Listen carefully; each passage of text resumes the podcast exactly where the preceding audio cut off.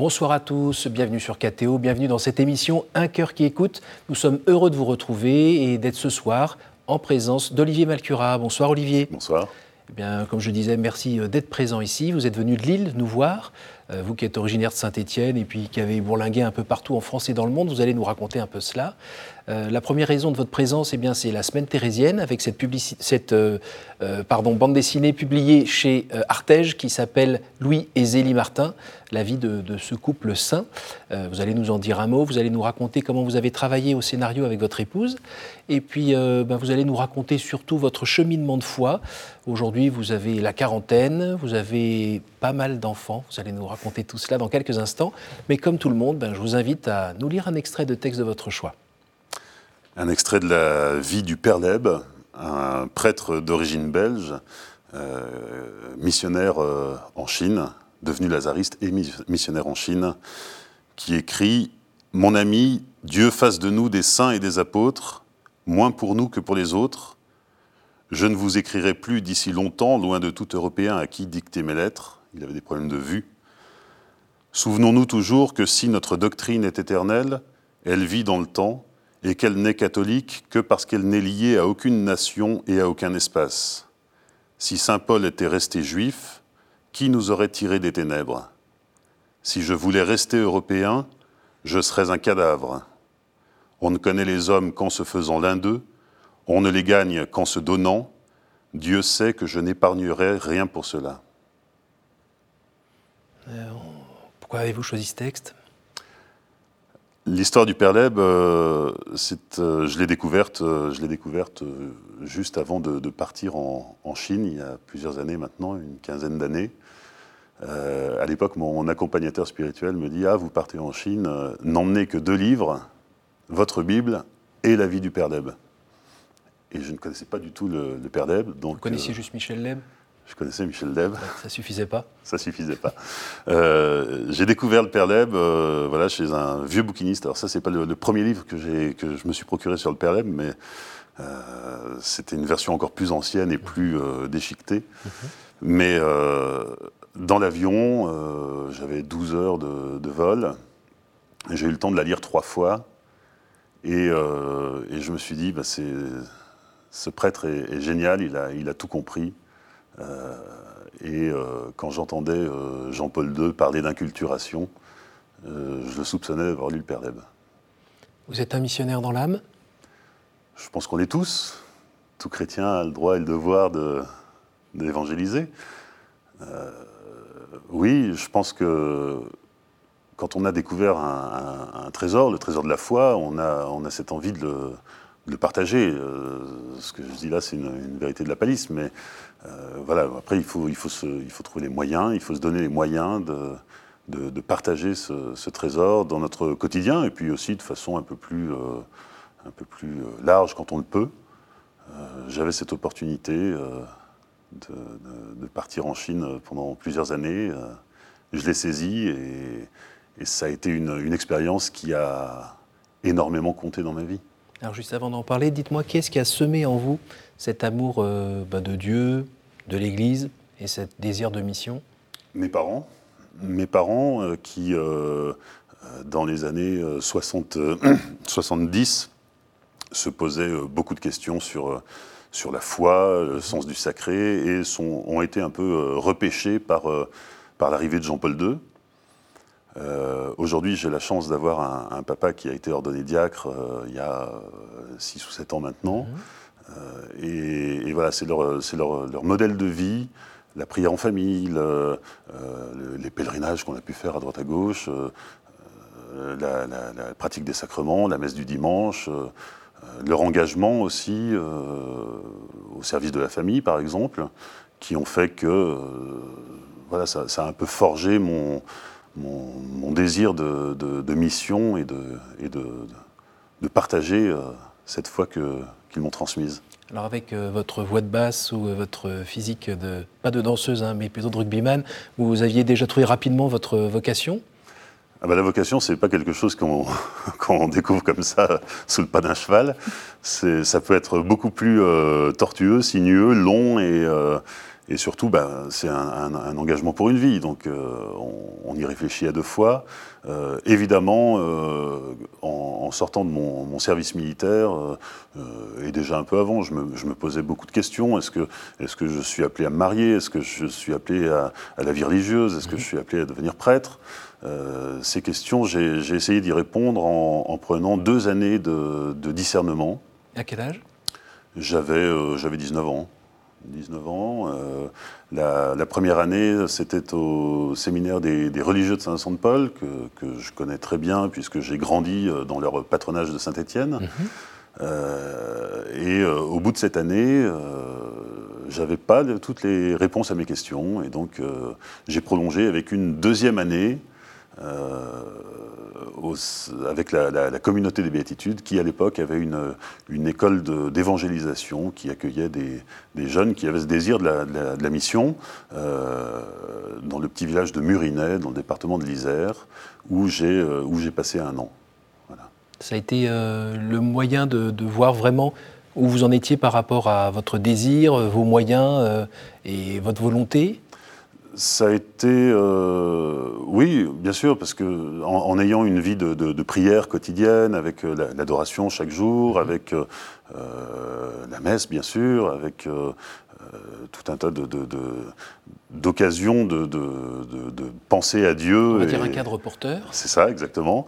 oui, donc il y avait ce, cadre porteur. Et puis, ça a été aussi l'époque de mes premières expériences de, mission d'évangélisation, à l'époque sur les, plages du, du, Var pendant l'été, avec, des, avec des prêtres, avec des consacrés, avec d'autres jeunes.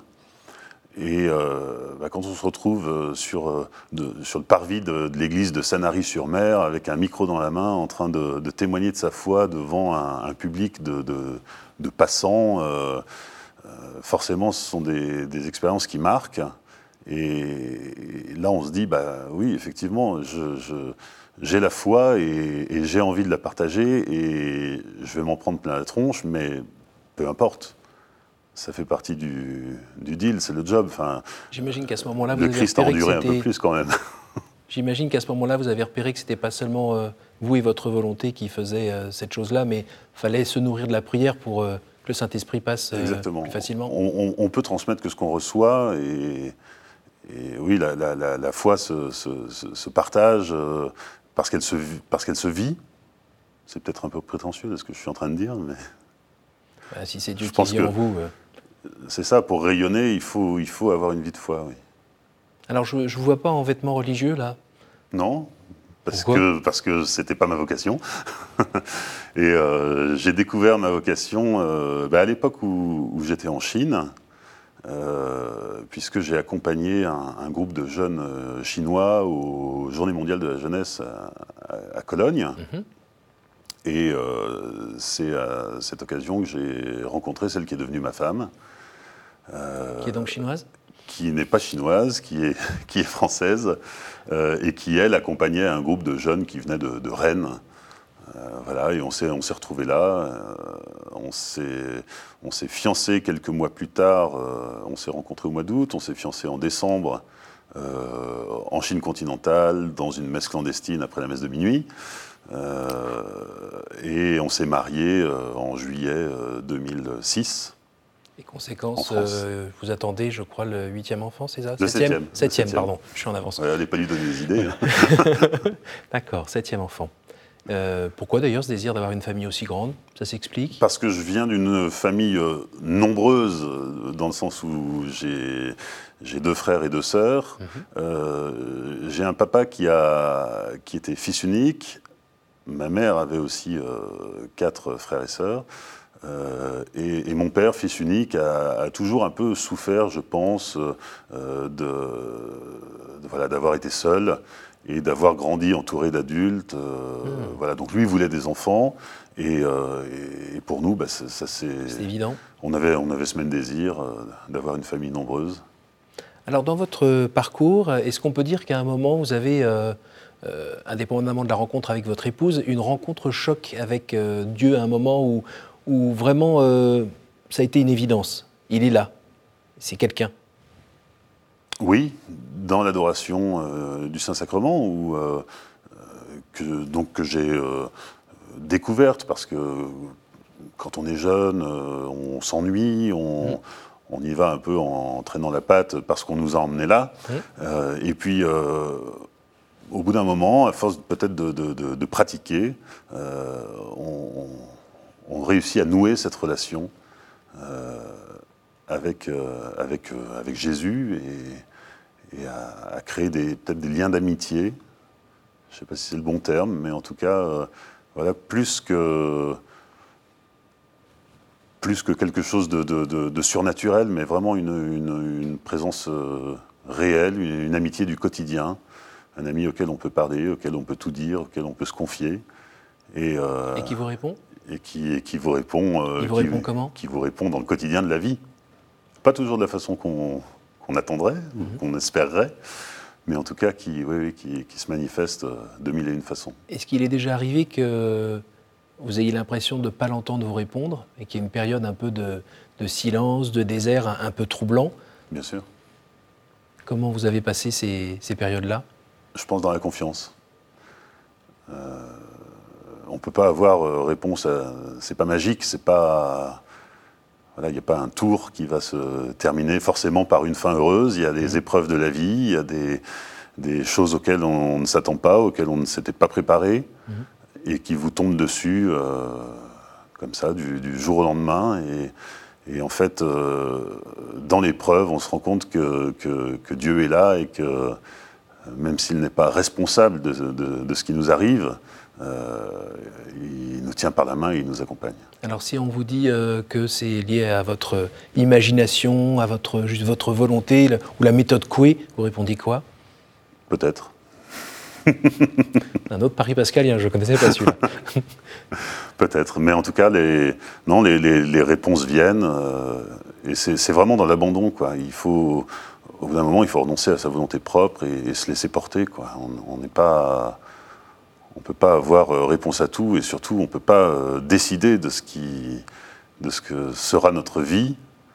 Euh,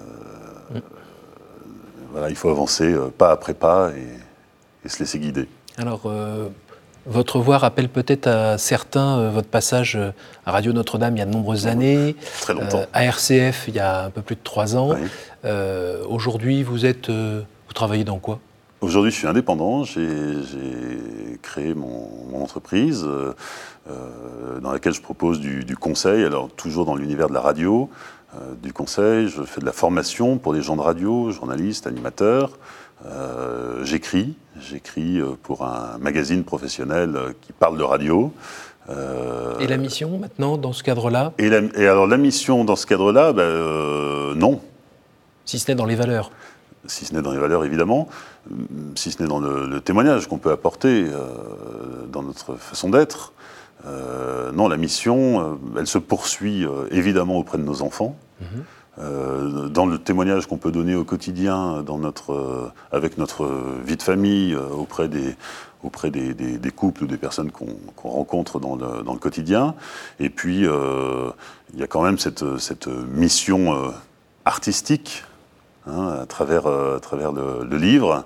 Euh, mon épouse écrit euh, moi, un peu moins, mais parce que je fais d'autres choses à côté. Mhm. et puis, voilà, cette, cette, bande dessinée. C'est quoi cette aventure? Qu'est-ce que vous faites là-dedans? Pourquoi avec les Martins? Ah Nous y voilà. Pourquoi avec les Martins? Eh bien, tout simplement parce que euh, à l'époque où je travaillais encore à RCF dans le, Nord, donc là, ça, remonte à 2007 ou 2008, avait eu lieu dans une paroisse à Douai une semaine de mission paroissiale, comme euh, il en existait euh, pléthore autrefois dans nos campagnes, autour de, autour de Sainte Thérèse et, et des, reliques de Sainte Thérèse de l'Enfant Jésus. Euh, ça, c'était donc en 2007. Et en 2008, l'année suivante, la paroisse a renouvelé l'opération avec les, époux Martin et euh, le reliquaire. Je crois d'ailleurs que c'était euh, l'une des premières fois que le, reliquaire se déplaçait en France. il était allé à Rome, mais voilà. Et donc la, paroisse avait organisé toute une semaine de, de, de, mission paroissiale autour de, Louis Ezeli. Et moi, j'en avais entendu parler, mais ça a vraiment été une, découverte. et ce qui, ce qui nous avait beaucoup touché avec mon épouse, c'était leur, simplicité de vie. Mmh. Dans le sens où c'est pas des, super-héros en slip rouge et, et cape rouge. Mais euh, voilà, ils avaient une vie simple, une vie de famille, une vie de, prière, une vie de foi, une vie professionnelle. Une vie d'entrepreneur, oui. Une, vie d'entrepreneur, exactement. Et, et, malgré ça, euh, toute, leur, euh, toute leur vie était tournée vers, vers leurs enfants qu'ils voulaient élever pour le ciel. Ils ont plutôt bien réussi, a priori. et, Quelques religieuses. C'est ça. Et, ça, voilà, ça nous, ça nous, avait euh, beaucoup marqué. Ça a été la première euh, rencontre. Et euh, j'avais dit au, recteur du, sanctuaire de Lisieux, qui était à l'époque monseigneur Bernard Lagoutte, je lui avais dit, vous savez, Louis et Zélie, c'est pas des saints pour l'Église, mais c'est des saints pour les familles. Confiez-moi un reliquaire et je m'occuperai de le faire tourner dans les familles. Alors il me dit, bah, euh, venez me voir un jour à Lisieux et on en reparle. Je n'étais pas très convaincu par cette invitation. Par cette invitation. Gagner, gagner. Mais il se trouve qu'à l'époque, ma belle-mère habitait Lisieux. Et un week-end, on, va lui rendre visite. J'appelle mon sien Goutte qui me dit, euh, je vais peut-être trahir un secret, il me dit, bah, passez me voir après ma sieste. Donc je passe le voir dans l'après-midi euh, chez lui. Je lui réexplique ma façon de, voir euh, le, rayonnement que pouvaient avoir aujourd'hui les Louis et Zélie. Mhm. Et je ressors de son bureau avec un, avec un petit reliquaire euh, qui, qui, est dans notre coin prière à la maison, mhm. euh, qu'on a prêté à des amis, à des prêtres qui organisaient des, soirées de prière pour les familles dans leur paroisse, etc. Et, et, je lui dis, un peu comme une parole en l'air, bah, si un jour on a un troisième enfant, et si c'est une fille, on l'appellera Zélie. Euh, j'explique ça à ma femme qui me dit non mais ça va pas, qu'est-ce que tu as été faire là? Je dis bah, c'est bien Zélie. Euh. et on, s'est mis en tête d'approfondir un peu notre connaissance des époux Martin en allant euh, chercher quelques bons bouquins à la librairie du sanctuaire de, Lisieux. Mm-hmm. Et alors il n'y avait que des, que des gros trucs, des, gros pavés très, très bien documentés, très, très scientifiques, mais il n'y avait rien de très accessible. Et surtout, il n'y avait pas de BD. Euh, étant fan de BD, ma femme en avait déjà fait trois. Euh, on s'est dit, bah, puisqu'il n'y en a pas, on va la faire. Là, on est en 2009. Et en décembre 2009, on met un point final à la première version du scénario, qui était promis à un éditeur, mais l'éditeur s'est désengagé. Euh, et, la BD est restée dans un tiroir pendant, euh, pendant 10 ans. On avait fait un peu la tournée des popotes à l'époque, mais personne n'en voulait. Euh, voilà, c'était encore, ils étaient encore bien heureux. C'était peut-être pas assez vendeurs, je ne sais pas, mais en tout cas, voilà, on était comme deux pauvres malheureux avec bah notre scénario dans le tiroir, jusqu'à ce que j'aille en, oui, en 2018 ou 2019 à Alençon pour des raisons professionnelles. Mhm. Et je dis à mon épouse, ben, je vais euh, aller rencontrer le, recteur du sanctuaire d'Alençon, puisque maintenant il y a un sanctuaire à Alençon. Je lui présente le projet, euh, donc je suis reçu euh, par le recteur avec le, secrétaire général du, sanctuaire. Et oui, mais non, mais oui, mais non, oui, c'est une bonne idée, mais non. Je repars, et puis un an après, le téléphone sonne. Bonjour, je suis le secrétaire général du, sanctuaire d'Alençon, est-ce que vous vous souvenez de moi? Oui, très bien. Euh, voilà, on se dit que maintenant c'est le, moment, il faut, euh, il faut sortir cette, bande dessinée. Euh, on n'a pas de moyens, on n'a pas de budget, on n'a rien, il faut chiffrer tout ça, et voilà. Une semaine plus tard, recoup de téléphone, c'est toujours moi. les éditions Artege ont un projet avec le Sanctuaire de Lisieux d'une bande dessinée sur Sainte-Thérèse. ils voudraient faire la même chose avec Louis et Zélie. On leur a dit qu'on avait déjà un scénario. À partir de là, les choses se sont accélérées. Mhm. On a... Personne n'avait vu ce scénario. Hein. Mhm. C'était encore... Il était toujours dans le tiroir. Euh, on a repris le, scénario qu'on a présenté euh, au père Thierry Hénaud Morel, qui est le, recteur du sanctuaire d'Alençon, et à son assistant, qui est diacre, Guy Fournier. Et on leur a envoyé, alors, je sais pas, un scénario de bande dessinée, c'est une centaine de pages. Ils nous en ont envoyé 150, annotés de toutes les couleurs, etc. Bref, ils voulaient faire une encyclopédie.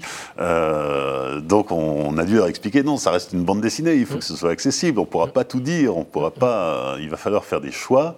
Euh, des choix artistiques et puis des, des, choix de. On ne peut pas tout raconter. Qu'est-ce qu'on peut présenter, qu'est-ce qui visuellement va, va, passer, etc. Et là, on a fait tout un travail de, de, réécriture du, du, scénario à partir de, leurs annotations pour qu'il soit le plus euh, conforme possible euh, et que l'album plaise, plaise au sanctuaire. Et qui s'adresse pour une tranche de quel âge à quel âge Alors, au départ, on avait pensé à une bande dessinée plutôt pour adultes. Oui. Et puis finalement, euh, notre éditeur nous a dit euh, non, non, euh, dès, 8-9 ans, c'est très bien. 9 à 99 alors C'est ça. Donc là, on est chez 9-99 ans, tout va bien. Et voilà, et donc on a travaillé sur cette, sur cette bande dessinée qui a été terminée, je pense, en février 2020. Elle devait sortir au mois de, au mois d'avril. Oui et puis euh, confinement, Covid, euh, etc. Donc finalement, le 17 juin, on a pu la, présenter euh, à Alençon. Est-ce que vous pouvez nous dire en, un mot en quoi le, couple Martin peut être une lumière pour les couples d'aujourd'hui? Par leur simplicité de vie et leur c'est bio. Les Martins, c'est bio, c'est naturel. Il n'y a rien de, a rien de, de surfait. Ils sont, ils sont très accessibles, ils ont une, ils ont une foi euh, chevillée au corps et, euh, qu'ils ont, qu'ils ont transmise à, leurs enfants. Mais euh, voilà, et finalement, c'est leur simplicité qui est touchante.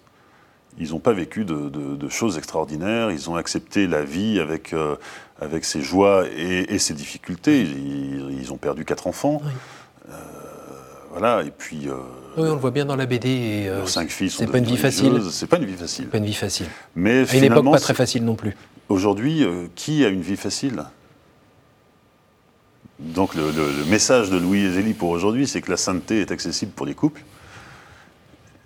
Et voilà, c'est pas, il n'y a rien de, surnaturel à tout ça. Eh bien, j'invite chacun à aller euh, lire cette bande dessinée.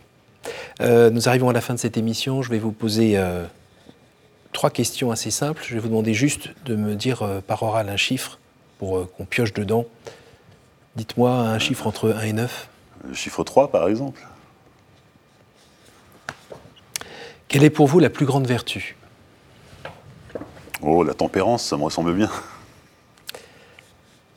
À nouveau un chiffre entre 1 et 8. 7.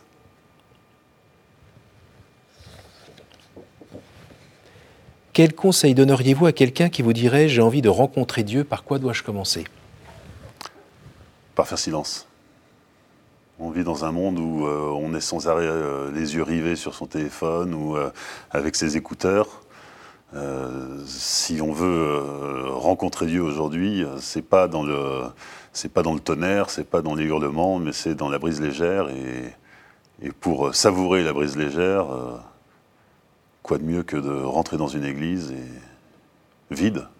Il y a quelqu'un dans ce silence Certainement. Entre 1 et 6 la première. Non, il a pas dû. Ah bon. Quelle est votre prière préférée? Ah Je pense que c'est le chapelet.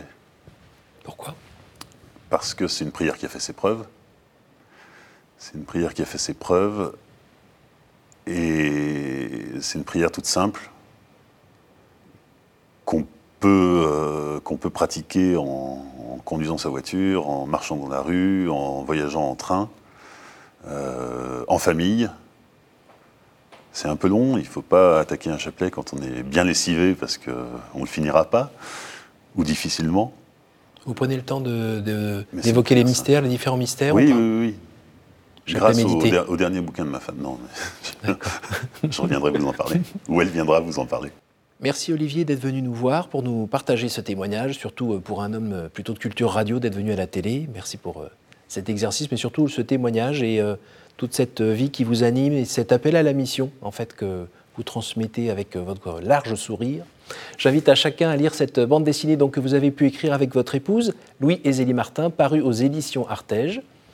Alors pour ceux qui euh, quand même euh, ont l'œil, n'hésitez pas à partager cette émission autour de vous grâce à notre site ktotv.com. Je vous dis à la semaine prochaine. Merci pour votre fidélité.